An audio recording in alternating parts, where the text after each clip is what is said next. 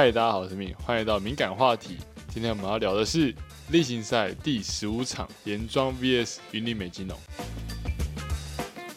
好，那刚刚这样的听下来，应该听得出来，今天是我单口的时间。好，我现在看看我刚刚现实动态上开了一个问答，看一下大家想要问什么事情。不过我后来有在追加，就是跟大家解释说我想问的东西啊，就是我是针对目前这场球赛让大家做提问，所以如果说你们提的内容如果跟这场球赛比较没有相关，或是比较没有直接相关的话，也许我会在别的地方录这些东西，但是这场应该是不会。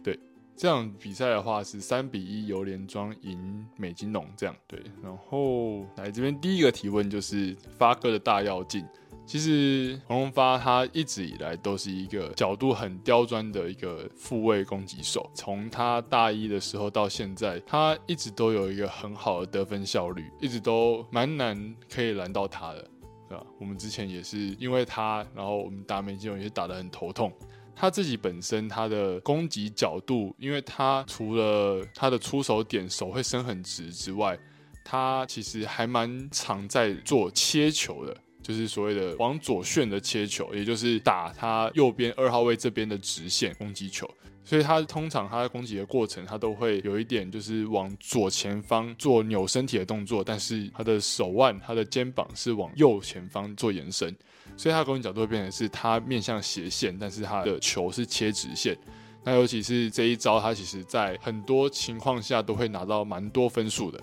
因为这个动作的隐蔽性比较好，而且他打得很顺，所以他的球的球速还有威力都很够。对，那就是变成是说，就算对方的防守有猜到这一个防守路线，可是不一定等于是他可以碰到这颗球，或是能够顺利的把这颗球救起来。那我觉得阿发在这一块的攻击效率、得分效率是很够的。然后再来是他其实在打老三的时候，他在空中跳起来是会有一点像是在等一下。看一下对方的拦网手在哪里，他不会很急着马上就出手，所以他都是让球在网子边那边飞的过程，他一边在做观察，所以他通常在打老三的时候出手没有那么快。我觉得这一点也是他有在观察拦网手的位置的，就是可以发现的小地方。所以要说大要进嘛，我觉得不会啊，他维持的很好。应该说他就是从得分效率好变成是得分效率变得更好。问说，就是我在这一场还没比赛前的感想，就是或者是对这两队的印象。我觉得这两队对我来说，其实印象中就是美金龙这一边的话比较年轻啊，因为相对联庄那边，我觉得比较年轻啊。但目前实体上就是差一点点而已，那也差不多。然后可是美金龙这边的整体来说，他们比较偏攻击型，我的感觉上是比较重视攻击的部分。他们就是很讲求大力打，或是很讲求能够直接得分的方式。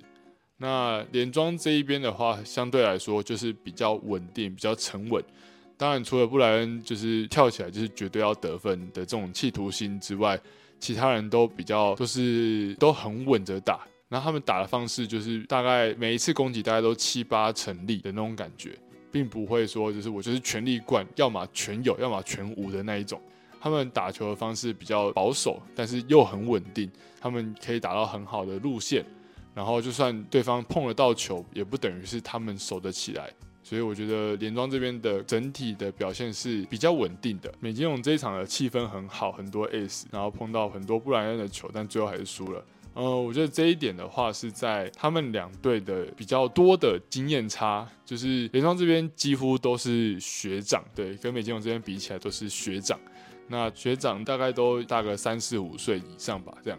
那所以连庄这边的表现整体来说是比较稳定的，虽然说中间有很多接发球乱流，我相信大家一定有看到。那这些乱流在他们的这个情况下，他们也不会觉得哦我们要输了，或是哦是不是这一局就直接掰了这样？没有，他们就是下一颗我再来试试看，下一颗我再来试试看。啊，分数又掉了啊！我再下一颗再试试看，就是他们没有那个会觉得说哦就去了的那种感觉，所以他们的表现反而是哦没关系，我下一颗我再试一次，我下一颗我再试一次，我不会觉得我会输，所以他们的那种态度是比较从容的。就算我现在失分了，就算我现在遇到乱流了，没关系，我下一颗试试看。当我试好了，我的顺风就来了。可是反过来说，在美金龙这一边，在除了第一局赢下来的这一局之外，就是后面的三局其实都会比较多一波一波一波的乱流。我所谓的乱流是他们得分很快，就是因为他们是攻击型的球队，所以他们的得分组织的那个力道很好，就是他们的攻击的那种 power，他们就是打的是棒下去得分了，然后大家一起喊声哇这样。但是如果说他们没有顺利的攻击的话，他们气就会有点消。那他们只要有一点消，他们就没气了，那那个气势就会这样子被影响，所以他们就反而没有办法稳稳的有一定的气势跟气氛在。就是只要有一点失误，有一点乱流，他们就会停下来，然后重新再等一颗阿发的大力攻击，然后之后再重新喊声。所以他们就是一波一波，等到一波之后，我拿个两三分，那这几波可能没有了，他们就会停下来。对，所以我觉得两边对于得分的那种态度跟渴望，还有他们的稳定程度是有一点落差的。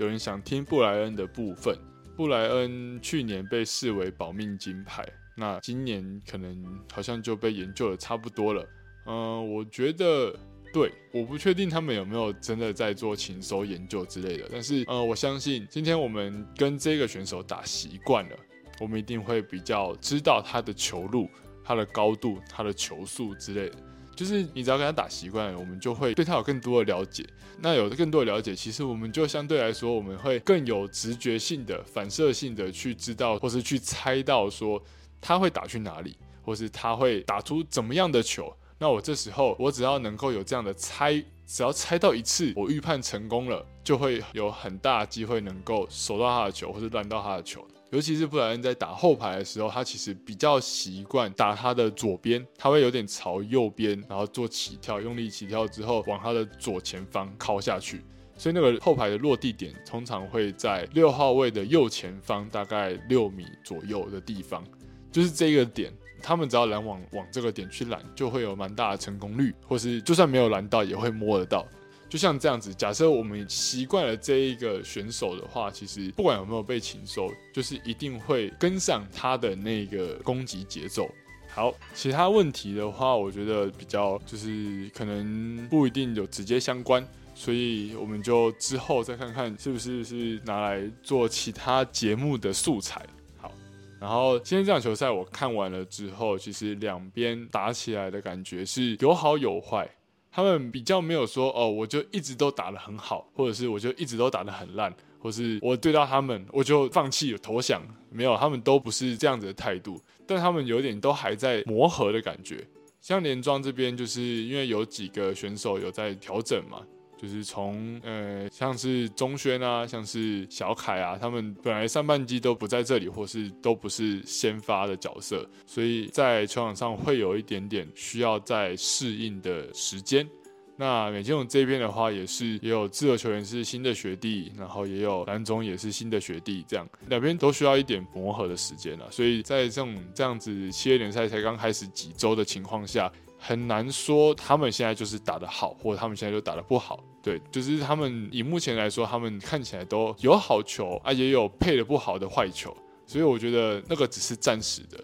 不过如果说一阵子过后，可能在战术上没有做任何的改变啊，或者是他们默契上没有变更好啊，然后或者是什么个人能力的问题啊，这些如果说有这些状况的话，可能我们到时候再来讲。那以目前来说的话，我觉得两边都还在磨合了。所以有一些攻击上的好球，或者有一些拼球上的好球，其实都是值得肯定的哦。我刚刚印象比较深刻的是，可能第三、第四局，好像连庄这边都会有突然来一波乱流，接发球的乱流，可能会直接接喷啊，或是直接放掉，然后直接被 Ace 这些。那我觉得这些情况一定是因为他们彼此之间还没有沟通好他们的防守站位。或者是哪些球应该是谁来接，或者哪些球应该是谁来负责？对，所以我觉得这些其实长期下来，只要有沟通过之后，就会有所改善。那我觉得这一点可能就只能看他们之后的的表现。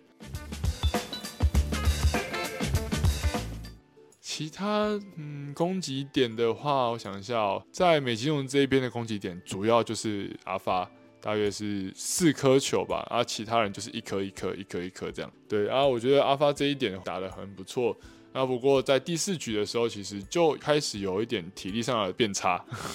就是体力上有掉，所以他的攻击的突破就是开始比较没有前面那么锐利，比较钝了一点。那其他点的话，像是佑成跟小温，他们两个攻击点就比较稳一点，就不是说像阿发这种，然后拿了很多球，啊也拿了很多分这样。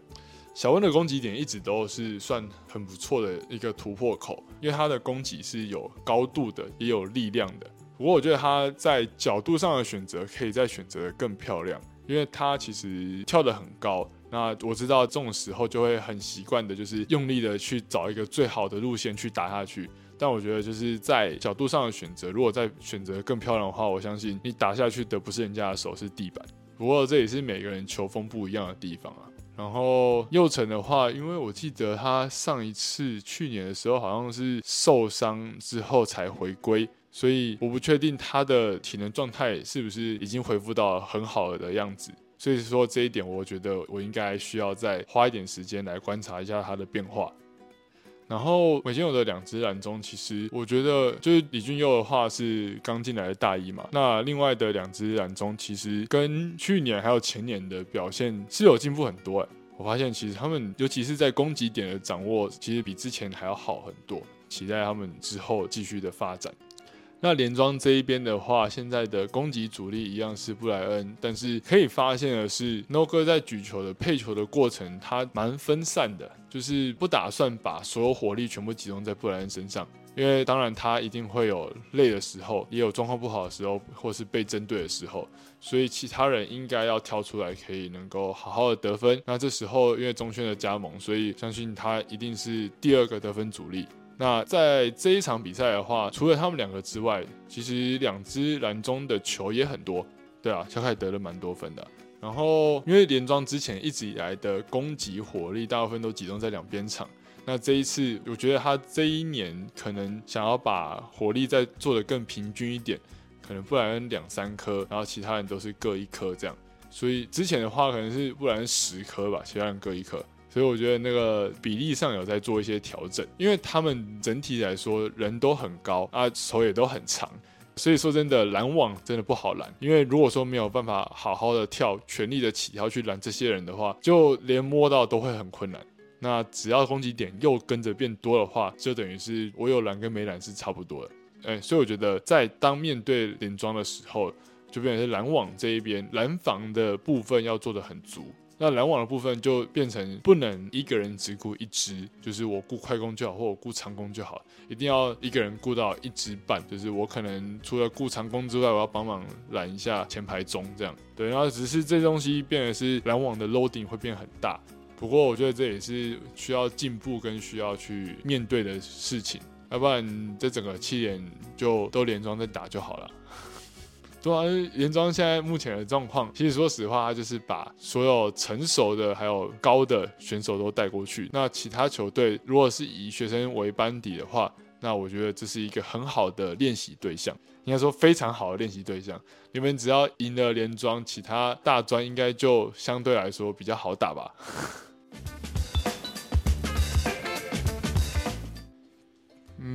对啊，不过像刚刚说的这一整场，虽然说蓝中的球变得比较多，但小凯这边目前看起来是配的球数比较高，但是能够配合的好的球数大概一半一半。就是他有时候他可以很好的打到球的话，他都可以很好的得分；但是很不好的打到球的话，那个就很容易失分。小凯的特色是他跳得很高，但他的起跳速度是慢的，所以在攻击节奏上的掌握是可能跟其他的蓝中是不太一样。所以我觉得这一点也是会增加他们配合，就是默契上的难度。不过小凯能够配合到的话，是一个非常好的得分利器，因为他真的很高。其他的话，我比较多印象是两边的失误比较多啦，就是个人的失误。嗯，应该说就是不是对面的得分，而是自己很像打挪印啊、发球发挪印啊之类的这样的失误比较多一点。也有可能是因为两边攻击火力都够，所以在前面一二局的时候把大部分的体力都消耗掉，然后到了三四局的时候反而是比谁失分的少，然后看谁是在球场上站到最后的那一边。不过好，总结一下，诶，我们要可以来说一下攻防的分数比好了。其实我觉得两边的攻击的分数其实会差不多，可能就是如果满分十分的话，两边的攻击火力大约都在八九分左右，就是两边的攻击火力都很足，嗯，这绝对是没问题。连庄还是好一点，因为他们还是相对高一点，可能是连庄九分，然后美金龙八分这样，或是七点五，对，因为可能美金龙还是有一点没那么稳定。可是，那如果说在防守的部分的话，连庄这边整体来说大概是可以在六分到七分之间，因为他们目前接发球的状况还没有到很稳定，嗯，他们的接发范围应该看起来还没有好好的沟通好，所以就会有一些没有讲好的吊球这样。但在就是第二波防守反攻的地方的话，其实是还好，但是我觉得还没有到之前就是他们给我们那种感觉那么黏。我们所谓的黏就是很会防守，然后怎么打就是打不死这样。对我觉得还没有到去年那么黏这样，所以我觉得还有可以调整的地方。那在美金龙这边的防守的话，我会觉得可能就是四到五分左右，因为整体来说他们的防守也是跟攻击的部分一样，就是一阵一阵的。如果说他们现在的气氛好、士气好，他们就可以守到很多的球，但是他们只要一冷掉，那那个没有守到球的频率也会跟着变高。所以我觉得，其实打球很大一部分，真的也是跟士气很有关。你只要士气有热，士气有起来，你就会更拼、更专注、更能够打到或是接到更多的球。所以这才是我们一直以来为什么一直要求什么选手要喊声啊之类的，就是因为这样。好，那今天的单口分析就先分享到这边。然后我觉得目前录了几次单口分析啊，或是双口了，然后反正就是球赛分析，大概从 VNL 开始到现在，应该有个三四支。然后我觉得能够去回答到大家的问题，其实很不错。所以呢，因为我也试过几次分析方法，可能看了整场，看了整局，或是专注在某些地方这样。那我觉得目前这一次用投稿的方式，然后去看一下球场上的状况，然后去给大家回答，我觉得这一个还不错。所以呢，之后请大家去追踪我的 IG，然后我会在准备录音的时候，会先开放大家投稿，就是这些投稿就是可以问我要录的那一场球赛的问题。那看你想听什么，那我觉得在这边去回答大家也是一个很不错的方法。好，那就到这边喽，我们下次见，拜拜。